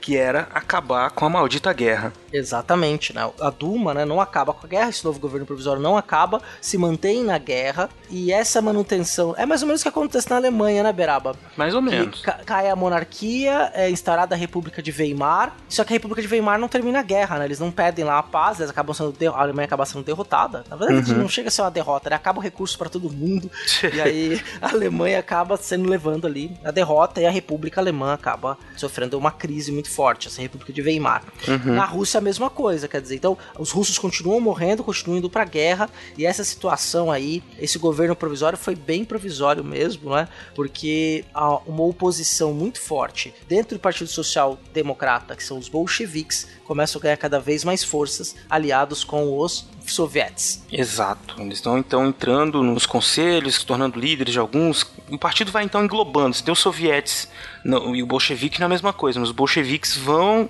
se adentrando nos sovietes e usando, usando não no sentido né, de ferramenta, mas eles vão participando junto com os, os sovietes para aumentar a participação política do povo, né, da classe operária, trabalhadora, enfim, transforma em instrumento político para que eles tenham mais força, né, e eles vão ganhando cada vez mais força, até porque a guerra contribui. É interessante você falou esse negócio da guerra aí na Alemanha, e isso tem um pouco a ver com o que acontece depois porque o Lenin tem uma ideia, o Lenin inclusive acontece a Primeira Guerra, ele diz que foi que o, o, o Nicolau II ter declarado guerra e entrado na Primeira Guerra foi assim, o maior presente que ele deu para a população da Rússia, porque, segundo a sua leitura, isso criaria a possibilidade de uma revolução proletária na Rússia, e não só na Rússia, no mundo todo, né? Ele via a possibilidade de desintegração do imperialismo na Ásia, ele via a possibilidade de revolução na Alemanha, nos países do leste europeu em geral, enfim, ele achava que a grande destruição da guerra faria com que o operariado, né, todo mundo todo, fizesse uma revolução. Isso quase aconteceu na Alemanha, né? Quase aconteceu na Alemanha, na Itália, né? E aí a gente começa, inclusive, daí a história do fascismo e do nazismo, porque eram países com grandes possibilidades de revolução viés proletário comunista, né? E aí a crise de 29 depois só agravou essa situação, mas isso é um tema até para um outro podcast. Né? Exato. Aí, é. isso vai. Só para ter uma noção dessas tensões e do próprio impacto que a Rússia tem. E aproveitar que você falou do Lenin, Beraba. Ah. O Lenin vai ser uma figura muito demarcada nesse momento, porque ele vai ser ali um grande líder dos bolcheviques e ele vai começar a fazer discursos, escrever livros, criar lemas, né? Que um dos mais famosos, tem vários cartazes, só dá uma procurada, só dá uma gugada, né? Todo o poder aos sovietes. Exatamente.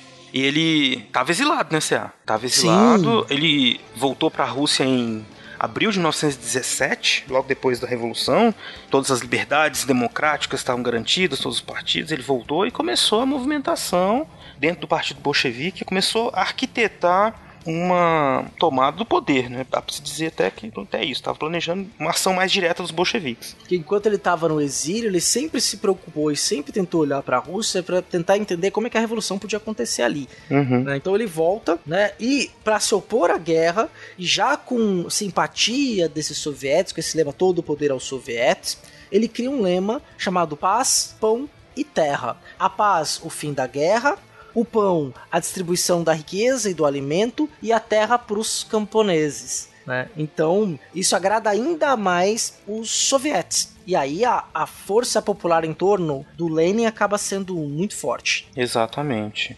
Quer dizer, a gente já estava num clima revolucionário por causa da grande insatisfação e ele estava fornecendo.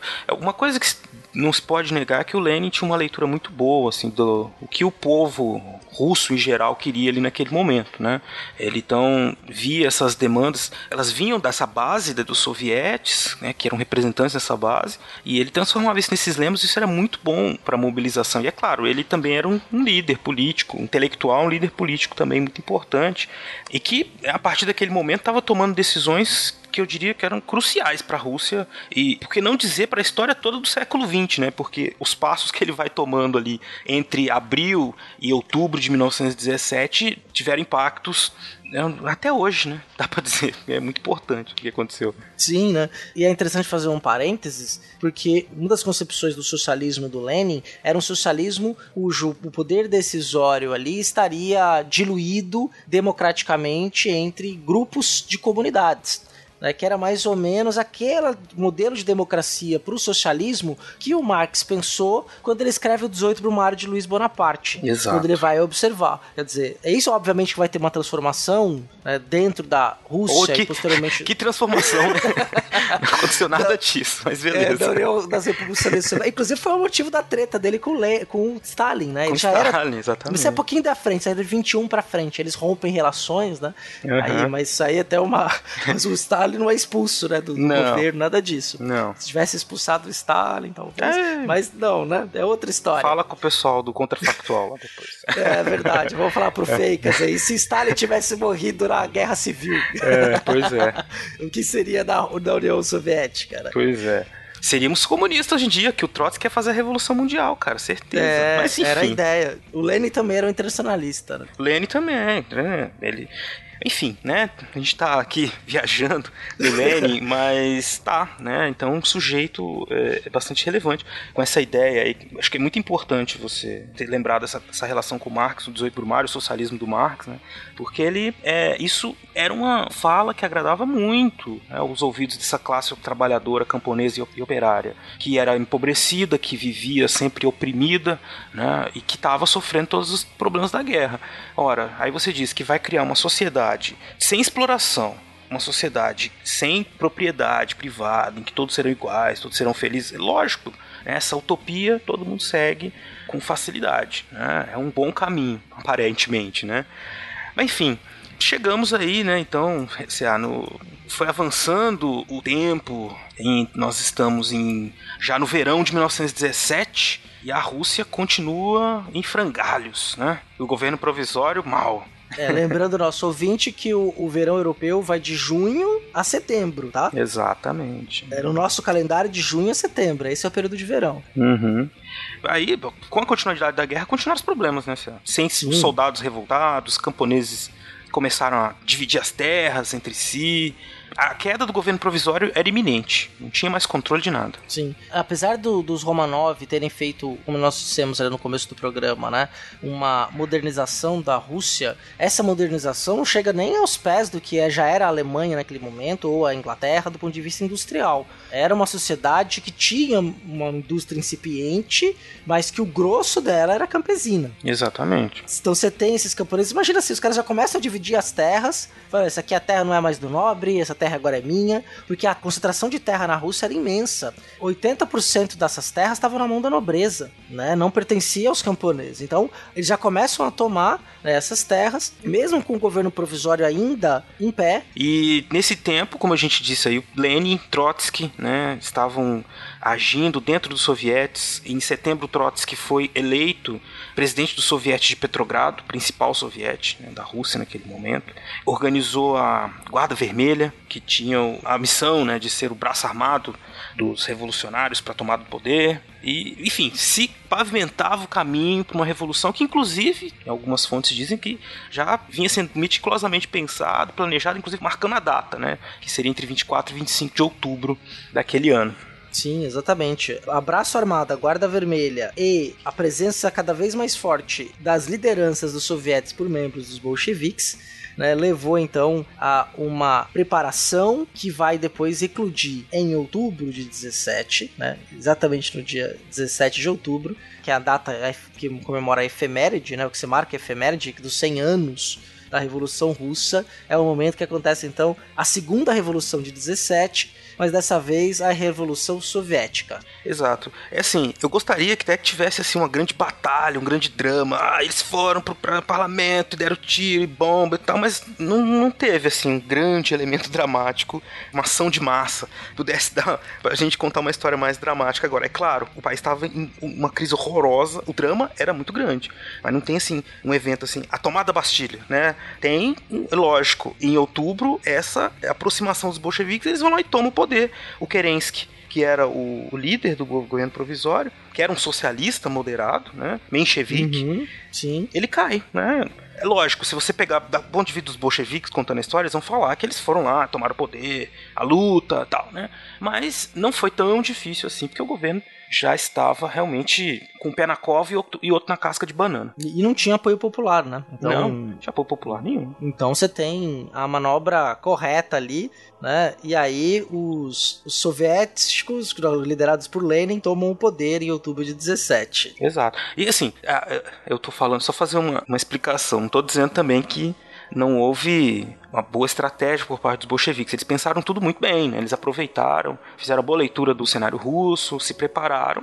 Eles tomaram o poder porque eles tinham condições de tomar o poder, né? E o governo provisório não tinha condições de reagir. Sim, e nem, e nem se ter contra-ataque internacional naquele momento por conta da própria Primeira Guerra Mundial. Verdade, né? Os Estados Unidos entraram na guerra, e aí você tem toda uma série de conflitos. A guerra se prolongaria ainda, né? A guerra vai mais um ano aí pra frente, né? E aí tá todo mundo comparando com a Revolução Francesa, por exemplo, assim que os o, o- corta-se a cabeça do rei, né? Ou faz essa revolução ali, a Áustria vai atacar, a Espanha vai querer atacar, mas todo mundo quer atacar a França, e a França vai obrigada a se defender. Na questão da Revolução Russa, não, você não tem esse inimigo externo naquele momento. Contudo, todavia, não mister, no entanto, o inimigo é o. Agora é outro. O inimigo né? agora é outro, exatamente. Você tem, você tem um problema interno muito forte na Rússia. A revolução começa em 17, mas a gente pode dizer que a consolidação dessa revolução só se dá em 24. Exato. Né? Mas o que, que acontece aí logo depois, Beraba, que os, os bolcheviques tomam o poder? Vixe, acontece coisa demais. Mas acontece que o, o país tá um caos, né? Mas eu queria falar rapidinho, assim, da repercussão internacional, que assim, tava em guerra o mundo, né? E os norte-americanos tinham acabado de entrar na guerra, né? E eles não sabiam bem o que estava acontecendo, ninguém tinha muita ideia. Assim. Você tinha os correspondentes internacionais, inclusive o John Reed, que escreveu o livro mais, um dos mais importantes relatos da época, né? Que são os 10 dias que abalaram o mundo, e que relatou em primeira mão os acontecimentos da Revolução Russa, né? Para os americanos. E no dia 10 de novembro, um editorial do New York Times já dizia que os bolcheviques, chamavam os bolcheviques, né, de abre aspas, crianças políticas que não tinham a menor compreensão das vastas forças com as quais brincavam. Homens que, para a proeminência, tinham a tagarelice como única qualificação. Então, é lógico que a revolução proletária bolchevique não era bem vista em lugar nenhum do mundo, mas eles não tinham ainda, como dissociar, condições de enfrentar aquilo, né?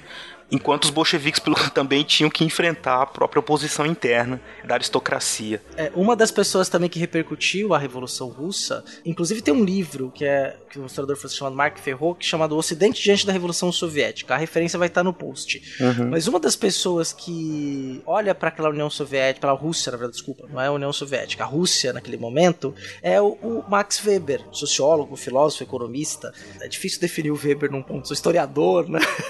Mas o o Weber, né? Inclusive, ele, tá dando uma, ele dá uma palestra que depois vai ser parte de um livro chamado Ciência e Política, Duas Vocações. Na palestra que tá na parte do política como vocação, ele olha para a Rússia e ele fala o seguinte: isso em 1917. Foi uma, uma boa capacidade de análise do Weber naquele momento. Ele fala: nós estamos vendo nascer a maior burocracia que nós já vimos no mundo. Cara, ah, mas o, o Weber é um cara até bom, né? Entende, é, entende bem das coisas. É, acho que ele entende um pouquinho dos Paranauê.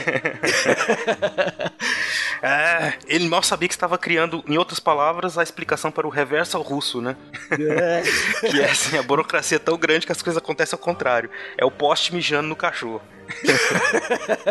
é, não, e outra coisa, né, também nesse livro ele faz uma análise que ele fala que é o jornalista, né, que o jornalista é um parênteses bem grande.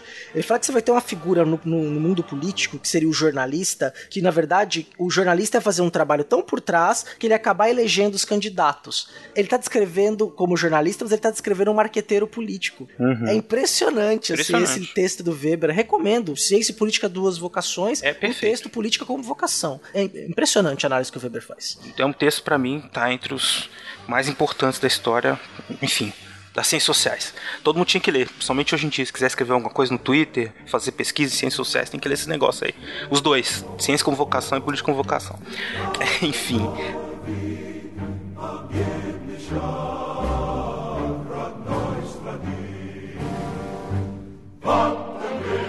E aí, tá, né? Então tá uma crise muito grande na Rússia. E eles precisam acabar com a Primeira Guerra, porque, afinal de contas, né, foi para isso que eles foram.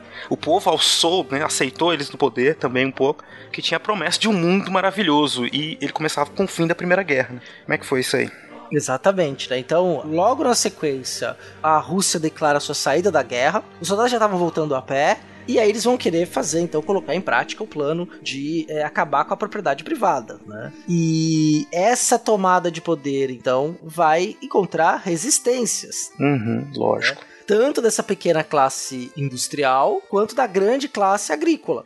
E aí, então, os mencheviques, que eram a ala moderada do Partido Social Democrata, que era conhecido como os brancos, que eram socialistas também, mas socialistas reformistas, etapistas, então se voltam contra os bolcheviques. E aí nós temos um conflito entre brancos e vermelhos. Isso mesmo, cara. E esse conflito começa aí a crescer cada vez mais. Depois que a Rússia sai da guerra, em maio de 18, assinando o tratado de Brest-Litovsk, eles acabam. Esses conflitos aumentam mais ainda, né? Lógico, porque a Rússia sai da guerra aceitando condições muito ruins por parte da Alemanha, né? A Alemanha aceita que eles saiam, desde que eles cedam uma série de territórios, eles perdem o controle, então, de algumas regiões. Então, uma, foi um tratado ruim para a Rússia, mas não tinha jeito. Lenin ou assinava isso ou a Rússia continuava em crise, né? Depois disso, ele pôde se voltar para a guerra de novo com os brancos e os vermelhos, que se arrastou até 1921, né? Uma guerra sangrenta. Que vitimou mais de um milhão de pessoas na Rússia. Exatamente. Em que os russos tiveram que. O Lenin, né, teve que criar uma série de dispositivos para manter a ordem, né, manter o exército, porque aí criou seu exército vermelho. Então, é, parece joguinho do War, né? O é vermelhos contra brancos. Mas é por aí. Então, ele tinha o exército vermelho que era formado pelo exército antigo, mais os, né, os soldados também que voltaram também tinha uma série de problemas, não era muito disciplinado também, né? Ele teve que manter um, criar um regime bastante duro para controlar esse exército. Sim. E aí só um parei, hum. desculpa não, te cortar. Bem. Só porque é importante, né? Que foi mal, desculpa. Corta minha cabeça aí que eu tô falando demais. não, só pra, pra também o ouvinte entender, é, quando tem a Revolução Russa, né? Pra gente também não, não, imaginar que o Lenin vai lá e toma o poder. Não, ele tá no grupo, ele é o líder, mas ele foi eleito uhum. o presidente do Conselho dos Comissários do Povo, porque cada soviético elegia o seu comissário, e seus comissários, então, elegiam o comissário dos comissários, né? Seria uhum. o, o, presidente, o grande líder ali.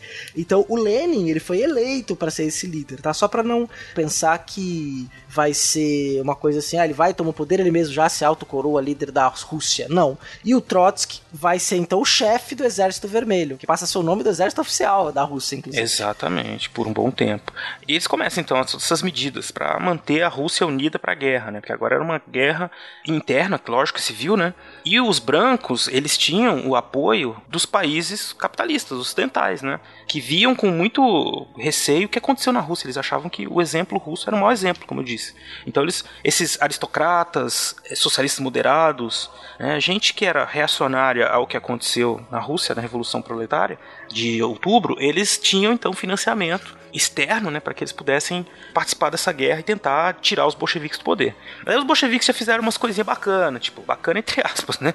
Acabaram com a oposição totalmente, fecharam jornais, instituíram censura, instituíram o, o, chamado comunismo de guerra, né, CA? Que era aquele uhum. negócio assim, pra obrigar todo mundo. Não, não foi censura, Beraba. Foi não, calar, foi... calar os, os, jornais da elite burguesa. isso, é. Não da é classe opressora, né? Isso. É, quer dizer, censura mesmo, gente. Você não pode ter discordância. Então vai ser é. esse discurso ideológico, tá? Só é. pra você ter uma noção. Para aqueles que estavam sonhando com a volta dos Romanov, né? Em julho de 18, Nicolau II e toda a sua família foram assassinados pelos comunistas. É, essa história é triste, né? Triste. Eles foram chamados para tirar uma fotografia, né? E aí o tal fotógrafo lá é uma cortina grande atrás.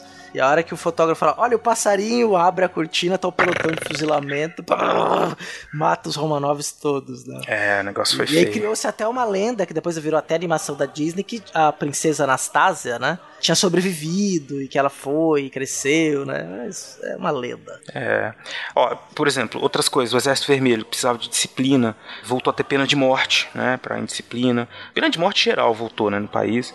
Existia uma vigilância por parte do governo, principalmente sobre os que eram de, das Forças Armadas e que já eram antes da Revolução, né? Porque alguns, por nacionalismo, continuaram no Exército. Né? Sim. Ô, Beraba, como é que acaba então essa guerra civil? Acaba com a vitória do Exército Vermelho, lógico, né? Senão a gente, a gente já sabe o final da história. Todo mundo que você está ouvindo também ouvindo, se não sabia, né? acaba com a vitória do Exército Vermelho, depois de muita dificuldade.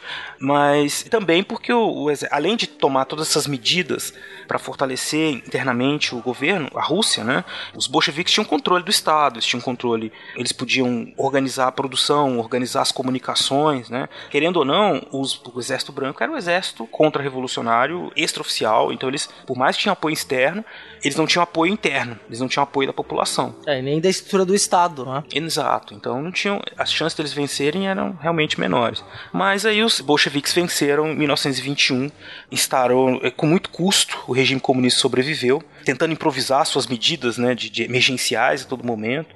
Mesmo assim, ameaçado a todo momento por fome, pelas próprias agruras da guerra, né, que eram umas tragédias, causavam tragédias horríveis no país. Né. No mundo antes saiu antibiótico ainda, né? No mundo uhum. em que as pessoas se feriam em batalha, se feriam as coisas e morriam de infecção. Exato. Então a mortalidade era muito grande. É, que para quem tiver interesse em conhecer um pouco mais desse período e em termos de literatura, tem a obra clássico, né? O Doutor Givago, tem filme, tem livro que fala um pouco das tragédias que aconteceram nesse período aí na Rússia. E aí, né, Beraba, isso é bom, fechando a guerra, né, fechando essa guerra civil, que foi de 18 a 21, você vai ter então uma necessidade de juntar os cacos da Rússia né, e tentar reorganizar, porque nesse meio tempo ali a guerra, a primeira guerra acabou, né? O que, que é feito com a Rússia? Cria-se um bloqueio econômico. Né? As nações do Ocidente, as nações capitalistas, criam um bloqueio econômico contra a Rússia e a Rússia então é obrigada a repensar a sua economia. E aí o Lenin e sua equipe, né? Obviamente ele não faz tudo sozinho, fala-se muito do líder, mas porque depois você vai ter esse próprio União, a União Soviética, aí sim eu tô falando de União Soviética, acaba caminhando e acaba propagando essa ideia dos grandes líderes, né? Do culto ao líder.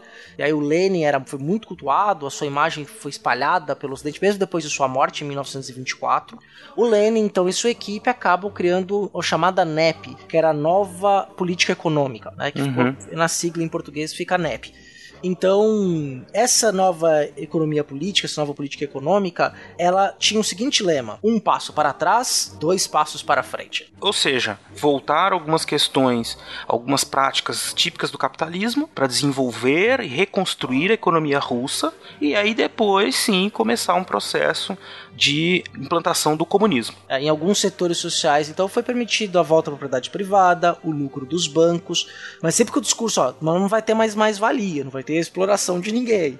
É, aí você tem as fábricas, aí você começa a constituir uma indústria, e essa política econômica ela vai dar certo, né? ela vai acabar se constituindo até 27, e depois vai ser substituída pelos planos quinquenais, que serão os planos do Stalin, né? que era um planejamento muito rígido da economia, né? que é a brincadeira que o Beraba fez do poste que faz xixi no cachorro, né? de, você planeja a economia para ter as necessidades. Mas antes disso, né? aí o Lenin já doente, rompe com o Stalin, porque ele fala que o Stalin é muito dita- ditatorial, e o seu companheiro Trotsky seria mais democrático, acreditaria nas mesmas coisas do Lenin.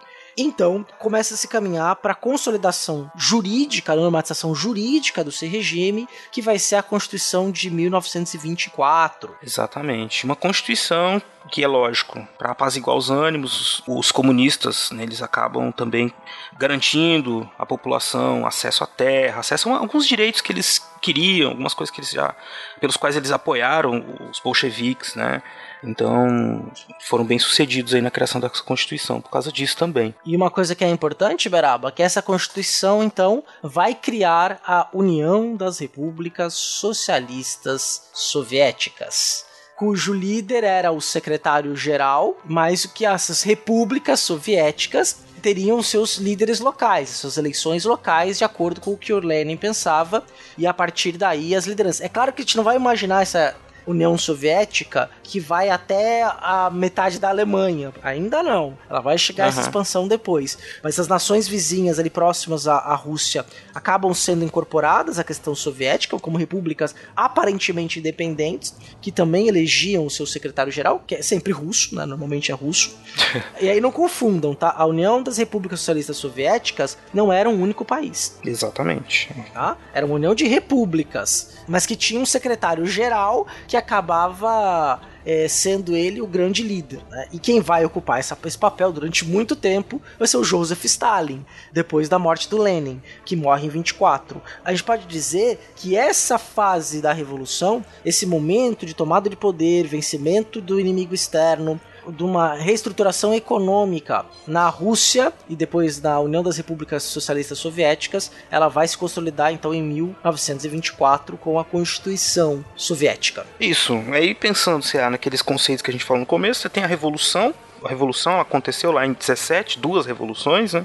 A fim do czarismo, depois da tomada do poder pelos bolcheviques. E aí nós tratamos agora aqui no final, nos últimos minutos, desses momentos de consolidação, né? Então, os bolcheviques foram muito aplaudidos pelo povo. Depois de enfrentar tudo isso, eles conseguiram muito apoio porque eles souberam ler bem o que o povo queria. O povo queria, já disse o lema, o lema do Lenin. Difícil falar isso, trava ali. O lema do Lenin, né? O paz, pão e terra, conquistou as massas. E aí então os bolcheviques ti- começaram a consolidar o seu poder depois que eles venceram o Exército Branco e criaram a Constituição, as repúblicas soviéticas, que na Constituição tinham uma certa autonomia, como disse o CA, que o que aconteceu depois é outra história, né? A gente pode falar sobre isso por mais 400 mil horas, mas o fato é que aí se consolidou todo o processo de transformação da antiga Rússia czarista na União Soviética. Exatamente. Nessa revolução, nessa primavera dos povos de outubro ou novembro de 17, né, que esse ano está completando então 100 anos na e é, foi o tema do episódio da nossa estreia no Portal Deviante. Exatamente. Beraba, é, tá, eu estou satisfeito, cara. Você acha que tem mais alguma coisa para acrescentar? Algum comentário final? É, sempre tem, cara. O Stalin é uma figura interessantíssima. né? Não devia ser muito. Assim, se ele fosse seu amigo, se ele fosse seu amigo, acho que até tranquilo, mais ou menos, né? Não é, não é aquele cara que você podia esquecer o aniversário, que ia dar algum problema. É, mas enfim, eu queria falar mais de Stalin, mas vamos deixar isso para outro dia, né, cara? É, mas a gente pode falar, tem um programa aí, talvez, falando da, da própria União Soviética, né, dessas relações internacionais ali dentro, talvez falar ali da Primavera de Praga, né, da outra primavera aí importante, né, é de 68, né, falar de Uhum. outras questões dentro dessa União das Repúblicas Socialistas Soviéticas. Mas fato é que esta revolução conduzida pelos bolcheviques e pelos sovietes ela transformou o mundo no século XX, né, e praticamente foi a grande tônica, né, depois que vai, é claro, com o hiato, hiato, não só o hiato, a importância da Segunda Guerra Mundial, e a gente não pode deixar de falar, no final das contas, que dentro dessa União Soviética criou-se comitês de história, que passou a contar a história da Revolução, comitês de arte começaram a criar uma arte que fosse vangloriar esta revolução, a própria propaganda de massa, comunicação de massa, qual você vai criar a imagem dos líderes, cartazes, né? Depois a própria indústria cinematográfica, que vai ter sempre o Stalin como seu, o seu solucionador de problemas, mas isso é um ponto de vista cultural da União Soviética que a gente fala em outro momento. Tem que calar a boca que você não para de falar, não, pois é, eu já ia falar mais coisa aqui, porque ó, você tá falando de revolução, tá falando de revolução, tô falando de mudanças sociais importantes e é, grandes, grandes, né, importantes, expressivas. Então, se a gente vai falar de revolução e de revoluções na história da humanidade, você vai falar das revoluções inglesas, vai falar da Revolução Francesa, e para todo sempre também tem que falar da Revolução Russa, porque cada um, elas têm aproximações, têm suas características, influências uma na outra, e todas as três, de certa forma, definiram o mundo que a gente viveu do século 17 até hoje, do século do 18, né? Porque começando do 18 até hoje, todas elas tiveram um impacto muito grande na nossa vida. Exatamente. Beraba, muito obrigado aí. Eu que agradeço, cara. E agradeço você também, ouvinte, por ter ficado com a gente até agora. Assina nosso feed, compartilha no Facebook. Ajuda o Fronteiras a crescer muito, muito mais agora, depois desse boom, desse upgrade que nós tivemos. É isso aí, você agradeço você, os ouvintes e tudo mais que houver de bonito e as borboletas, enfim. Obrigado e a gente se vê por aí no próximo Fronteiras, pessoal. Até mais, abraço.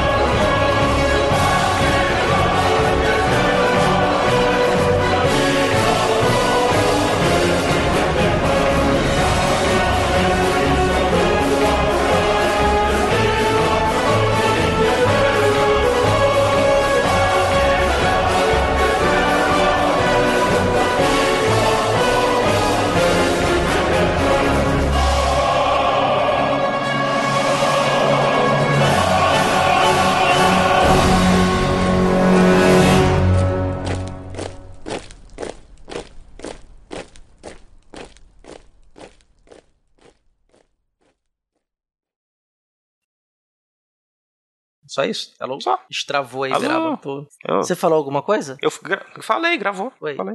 Foi. Ah, ah, o que, você falou? Não ouvi, travou. Não, Oi. eu só falei. Oi. Alô? Alô? Oi, oi. Alô? Oi? Tá me ouvindo? Você tá me ouvindo? Tô, tô, tô te ouvindo, mas tá tá cortando, falando, cara. tô falando alô, e você tá falando oi, eu tô pensando que você tá me ouvindo, porra. Não, aí você fala alô, oi. Alô? Oi, caralho. Porra. Acho que essa vai pro final, no pós-crédito aí. Vamos ver, vamos ver. Este programa foi editado por Talkincast, edições e produções de podcast.